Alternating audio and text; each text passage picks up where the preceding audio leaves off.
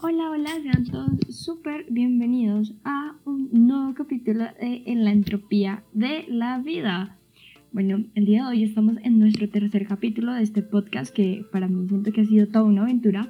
Probablemente este capítulo no se ha publicado un viernes, ya que he venido con un poco de inconvenientes, sin embargo, aquí estamos.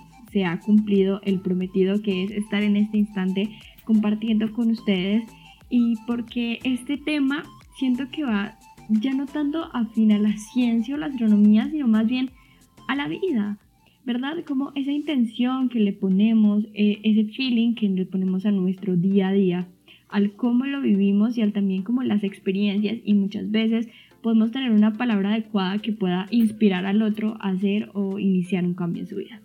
El capítulo de hoy se llama Estigmas y la autenticidad. Básicamente como en todos los capítulos comenzamos con definiciones y conceptos que nos vamos adentrando en la entropía de la vida. Hoy iniciaremos con las definiciones de lo que hablaremos en el transcurso de nuestro capítulo. Hoy quiero demostrarles cómo a veces tenemos palabras tan interiorizadas que no sabemos la definición concreta de un concepto. Ahí, justo donde estás. Sin googlear ni nada, en palabras, define espiral. ¿Qué es una espiral o a qué hace referencia? Aquí tendrás 5 segundos para que pienses un poco, para que busquemos esta respuesta que se supondría la adecuada. Si probablemente cuando recién te dije define espiral, dibujaste con tu dedo un pequeño espiral o satisfactoriamente lograste definirlo en palabras, está excelente. Y para quienes no lo lograron, tranquilos, tómense un sorbito de juguito. La definición de espiral es línea curva que describe varias vueltas alrededor de un punto, alejándose cada vez más de él. Entonces, para la próxima vez que les vuelvan a preguntar qué es una espiral, ya sabemos nuestra definición. Es una línea curva que describe varias vueltas alrededor de un punto, alejándose cada vez más de él lo que nos hace tener una imagen en nuestra cabeza de cómo es una espiral. Y sin perder tanto el hilo entre espirales, hoy les vengo a hablar de estigmas y la autenticidad. Un estigma se puede definir como una marca o señal impuesta. Y en el caso social, es esos adjetivos generalizados por una tendencia de un factor que podríamos tener en común, como en el caso de una premisa descriptiva. Básicamente, notable, o sea, básicamente y notablemente, muchos y muchas no se cumplen con todas las características encasilladas del estigma.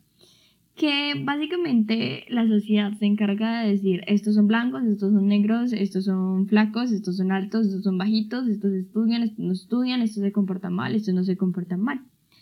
Pero dentro de esa clasificación social, para poder describir muchas cosas, hay, tendencias que no encajan de todo con una persona, que es nuestro primer caso. Que las personas que tienden a ser inteligentes no suelen ser sociables o no tienden a ser sociables. Esto es un dato absolutamente desmentible. Si más de una vez tú creíste que alguien por ser inteligente o por conocer o por leer lo hace menos social o retadío de la sociedad, pues hay casos en que, listo, aplica la premisa, pero hay otros totalmente diferentes, pero que aún así la persona se ve encasillada socialmente, por alguna extraña razón, motivo o circunstancia. Así también como la tendencia a escuchar hay estigmas por el género, que es lo que básicamente más se visibiliza. Si una mujer no tiende a ser eh, delicada, a arreglar su apariencia a un estereotipo social, ya hay algo mal en ella. También sucede con nuestras medidas, si eres alto, bajito, flaquito, gordito. Y el peor de los casos es que empezamos a normalizar este tipo de comportamientos y comentarios, que no son saludables para nuestra mente, no son absolutamente nada saludables. Así que básicamente nos educan para clasificar si una persona luce o no, o tiene un rasgo particular, y creando una absurda necesidad de clasificar, para entrar en un panorama habitual y no sentirse ajeno al espacio donde te encuentras, donde estás en este instante. La razón por la que desde pequeños estamos buscando características que nos hagan parte de algo. Básicamente desde que estamos chiquitos viene desde el instinto de sobrevivir en una manada. Es decir, que yo tengo que hacer parte de algo para sentirme, sentirme bien. Así como cuando desde naces haces parte de una familia, haces parte de un núcleo, luego tienes amigos y luego todo eso, pero resulta que si te encuentras en un espacio social donde tus características, tus gustos o por lo que sea que quieras definir a un ser, que básicamente son demasiados factores para poder definirlo, no encajas o no encuentras algo afín, la gente se frustra. O se frustra o se disfraza para sobrevivir. Y ahí hay un dilema. Porque más allá de ese instinto, alguna vez no se han preguntado el por qué mientras nos educamos, mientras estamos chicos o quizás a lo largo de nuestra escuela o formación como seres humanos, no nos hablan de la salud mental, del amor propio, o porque nos vuelven, o porque no nos vuelven un poco más sensibles a la autenticidad, al hecho de entender de que cada ser es individual es, existente, es único y auténtico, que aunque lleguen a ser gemelos, que son físicamente extremadamente parecidos, el hecho de cómo piensan, cómo actúan y cómo desarrollan sus, sus vidas es, es inimaginable, o sea, quizás podría ser totalmente diferente. Y también, ¿cuánto daño podríamos evitar? Pues ya estando grandes, yo no digo que soy lo más adulto del mundo, porque apenas tengo 18, pero ¿cuántos daños podríamos evitar ya un poco más grandes, llegados a la adolescencia, llegados a ser joven adulto, si esto fuera algo hablado y expuesto con más frecuencias. Las comparaciones o la lucha incansable de muchos por tener un cuerpo o vida perfecta. ¿Qué sucedería si esto lo habláramos desde un inicio? Si pudiésemos llegar a entender de que no se trata de parecerme al otro o llegar a un tipo de perfección, porque lo que nos hace únicos y lo que nos hace totalmente diferente son esos pequeños detalles que vuelven que Juanita sea Juanita, que quien me esté escuchando sea el oyente que le está llegando en este instante el mensaje. Esos pequeños detalles que te vuelven único auténtico. ¿Cierto? Entonces, vivimos en una constante lucha entre parecer en lo que nos ofrece la sociedad y lo que realmente queremos ser. Quien me está escuchando quizás puede estar feliz y satisfecho con su carrera, pero también puede haber otra persona que diga, yo no entiendo por qué estudié eso. Yo estudié eso porque me dijeron que daba plata, que son los casos más comunes. Pero si no es realmente lo que te apasiona y te mueve a levantarte día a día, ¿cómo puedes llegar a hacerlo? ¿Qué, por ejemplo, qué sería lo necesario de, de fingir esa perfección si no estás disfrutando de experimentar una vida. Porque bien dicho, la vida es una. Y si bien dicho, la vida es una, ¿por qué no disfrutarla a cada instante? Es más que claro que este disfrutar no es llenarte de una vida de exceso, pues quizás puedes provocarte daño. El hecho es ser consciente y ser prudente de tu bienestar físico y mental. Durante los días del primer aislamiento, una Juanita que parecía fuerte y segura inició con síntomas de una pequeña depresión y ansiedad. Después de, claro, estaba una señora Tusa que casi me mata en pandemia, pero gracias a Dios sobrevivimos y estamos más fuertes que nunca. Y después de, esa señora Tusa, de un encierro y de depresión y ansiedad, pues no, de milagro y gracias a mi hermana estoy aquí contándoles a, ustedes. De hecho, aquí dato curioso, esa Tusa ni siquiera fue, no fue una relación seria, pero entusada la niña quedó. Eh, por un lado, yo me resignaba a admitir que estaba mal, que el encierro me estaba dando duro, pero durísimo. No comía casi, ni, ni siquiera me paraba de la cama. Me sentía totalmente insuficiente. Hasta que mi señora hermana eh, me pasó un link de, una página, en este instante no recuerdo, pero sé que era página oficial, con, con argumentos verídicos porque lo revisé. Porque a mí cuando no sé algo me gusta leer y lo leo hasta que pueda llevarlo a la práctica. Así soy. Entonces resulta que ella me pasa y pues comentan ahí muchos de los síntomas de una breve depresión. Aún así yo me negaba a creer que estaba depresiva. Que aunque yo tuviera una falsa sonrisa de vez en cuando, ya ni siquiera sentía, no le tenía ni miedo al monstruo bajo mi cama. Y algo que escribí en esos momentos donde pues, me sentía bastante mal porque normalmente no solía expresar lo que siento. Entonces, como no sabía cómo expresar eso que sentía, porque sentía que iba a ser un fracaso si yo llegaba a expresar eso que sentía, que iba a quedar como, quedaste como una estúpida. Bueno, algo así creía yo. Entonces, en ese instante de, miedo, de temores a hablar, entonces esto fue algo que escribí mientras que prefería no sentir. El miedo es algo de lo que no solemos hablar, porque la sociedad ha impuesto la valentía que se debería dar. Últimamente no le temo ni al monstruo bajo mi cama. Los fantasmas que pasan ya los veo de forma natural. El no sentir miedo no me hace sentir valiente, me hace sentir inerte.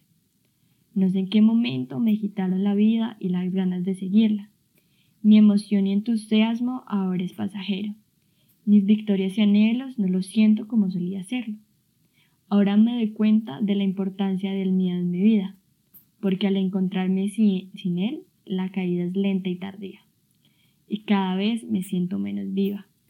Ya no sé dónde encontrar la alegría que me haga nuevamente sentir con algo mal de vida. Bueno, la verdad, el escritor deja un poco expuesto el pensamiento de ese instante, el pensamiento de, no saber, una persona, yo me considero agradecida porque casi toda mi vida y mi infancia ha sido extremadamente feliz. Llegar a un momento donde quiero sacar la alegría de algo, pero ni siquiera sé dónde sacarla. Esto fue un proceso de marzo que entramos a cuarentena, quizás hasta junio, hasta mitad de año. Fue un proceso largo eh, y extenso y gracias a, esto entré en razón, afortunadamente, y con mucha fuerza de voluntad, volví a ver el sol brillar. A empezar a agradecer porque cada día, porque cada día y a ciencia cierta nunca sabremos qué sucederá mañana. Y así llega la frase más escuchada en mi casa en tiempos de pandemia es vivir un día a la vez.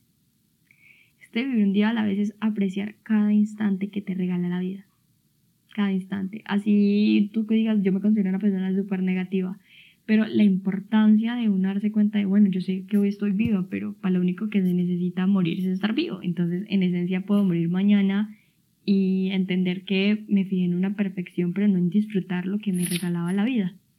muchas veces, en muchos casos, llega a suceder, pero fue como ese choque de entender, porque yo siempre he sido una persona extremadamente visionaria y yo vivía como a 10 años más allá pero no me disfrutaba el presente, no me disfrutaba ese instante que necesitaba vivir. Y gracias a la pandemia, cuestión que aprendí. Aparte de eso, aprendí a hacer ejercicio, súper juiciosa y disciplinada, o sea, hasta que abdomen, o sea, magnífico, y entendí la importancia de hacer ejercicio. También el hecho de poder verme el espejo sin nada más que mi esencia y no criticarme por primera vez en muchos años de chiquita me metieron un, pensamiento de que yo era gorda.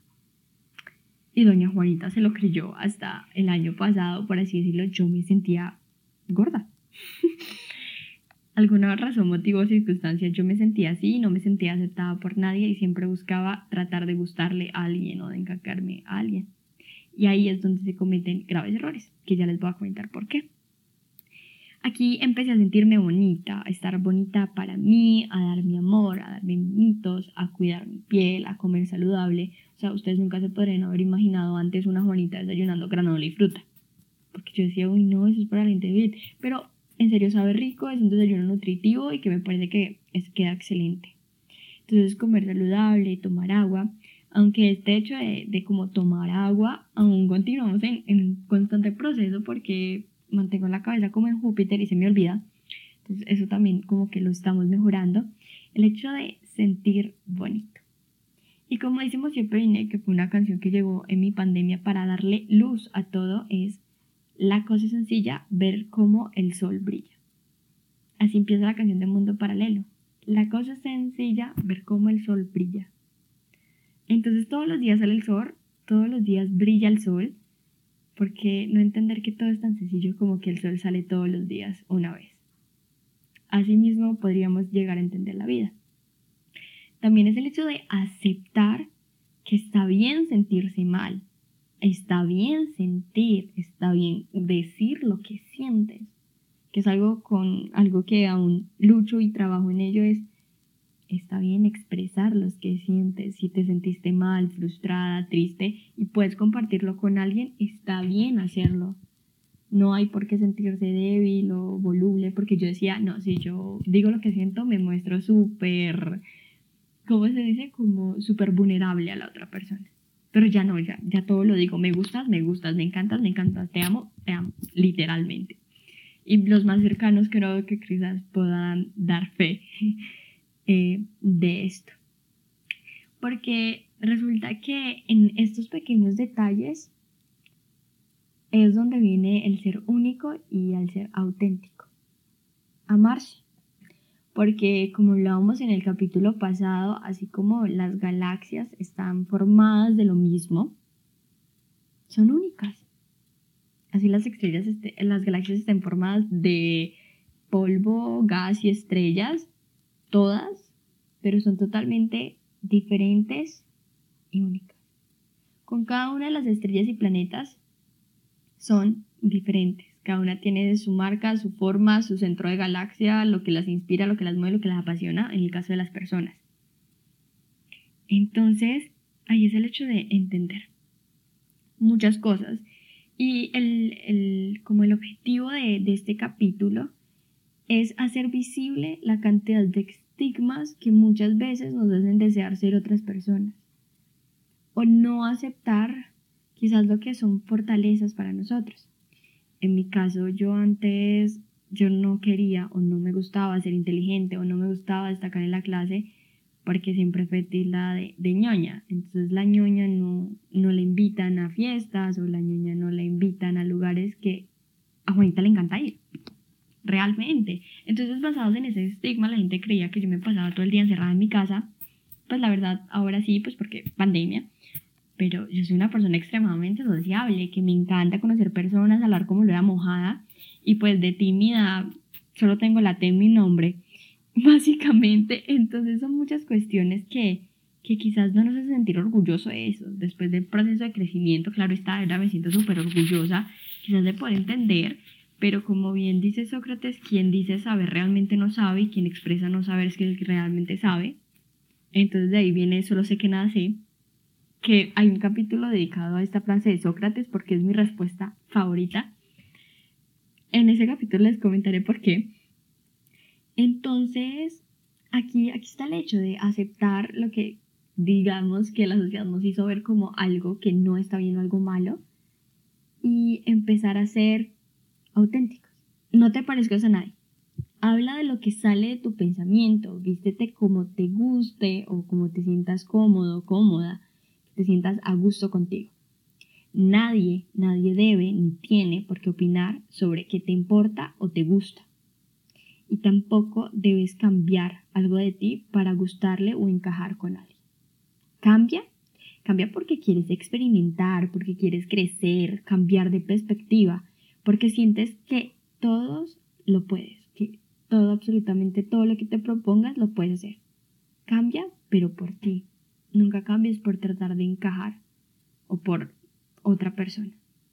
Porque realmente eso es uno de los muchos errores que uno trata de hacer cuando quiere encajar.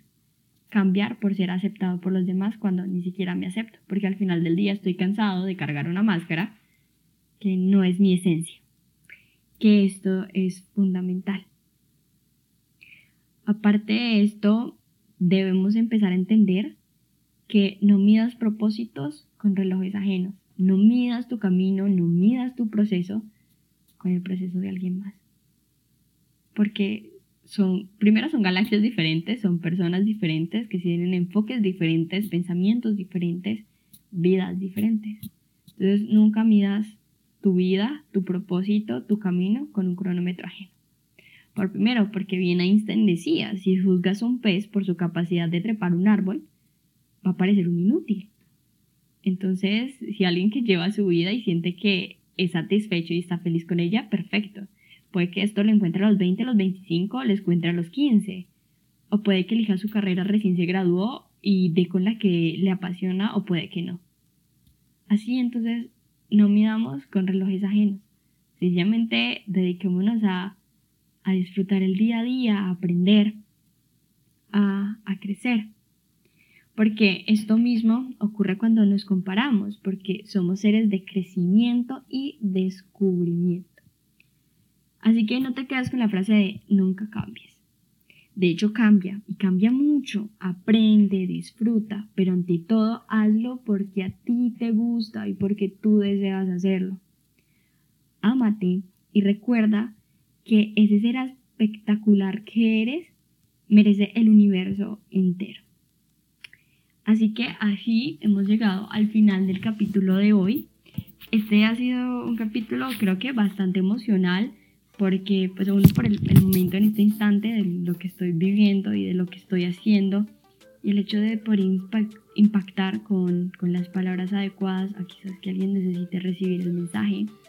Por un lado, por otro lado estoy feliz porque, porque hemos crecido bastante en, a lo largo de estos tres capítulos y créanme que me encanta y me encuentro más agradecido que ustedes me puedan escuchar en este instante de que ustedes me escriban o me hablen y me digan, oye, me encanta el capítulo de hoy, eh, que también me den tips, que me recomienden temas, o sea, no saben cuánto amo y agradezco cada uno de sus comentarios y que me dan ganas de simplemente continuar, como se los dije la vez pasada, tenemos una temporada completa.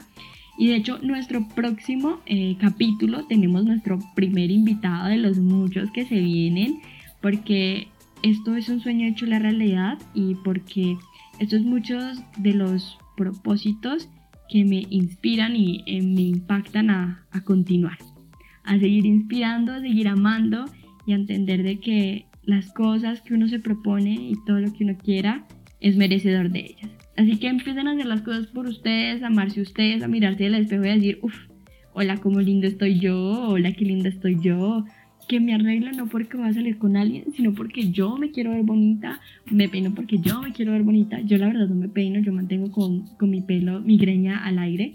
Y la gente me dice que usted no me peina, pero es que no me gusta peinarme, ¿verdad? O sea, lo siento, o sea, o me quieres arriba o no me quieres.